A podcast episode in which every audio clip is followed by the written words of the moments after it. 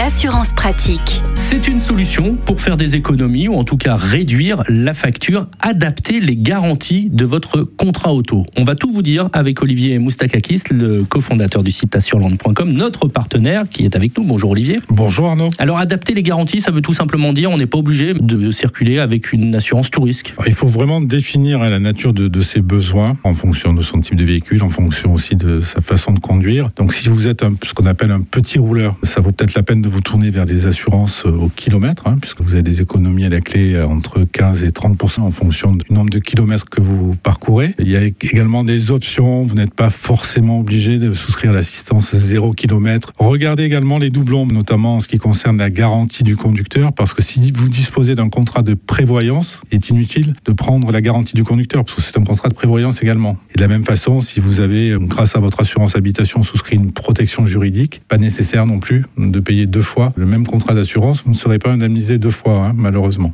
Vous parlez également de la souscription de clauses d'exclusivité. Et ça, ça peut faire baisser les cotisations Alors tout à fait. Si vous vous déclarez comme conducteur exclusif, euh, à la clé, vous pouvez avoir une économie au niveau de votre tarif d'assurance. Hein, mais vous serez le seul autorisé à conduire votre véhicule. Et aussi, vous avez la possibilité de souscrire une assurance, ce qu'on appelle Pay How You Drive, Mhm. hein, qui va déterminer en fonction des kilomètres que vous parcourez de manière plus ou moins précise, hein, euh, des cotisations qui seront allégées si vous êtes un petit rouleur. Vous dites aussi également prendre une franchise haute si on est bon conducteur. Si vous prenez une franchise haute, votre cotisation sera plus basse, parce que la franchise, c'est le reste à charge. Donc si vous êtes un très bon conducteur, ça vaut peut-être la peine de discuter avec votre assureur et à ce moment-là d'accepter une franchise plus élevée, et vous aurez de ce fait une cotisation plus basse. Également, intéressant, c'est de passer au tiers intermédiaire, le tiers étendu. Alors c'est un bon compromis en effet, hein, parce que vous avez des formules qui sont moins chères que la formule tout risque. hein. Vous pouvez tout à fait prendre un tiers, plus du bruit de glace, plus de l'incendie, etc. Donc ça vaut la peine aussi de regarder ces formules intermédiaires qui reviennent quand même moins cher qu'une formule complète tout risque. Et surtout en fonction de l'âge de votre véhicule, si votre véhicule a plus de 10 ans, ça ne sert strictement à rien de prendre une assurance tout risque. Olivier Moustakakis, vous êtes le cofondateur du site assureland.com. Merci beaucoup À bientôt Arnaud. et on vous retrouve la semaine prochaine. Merci.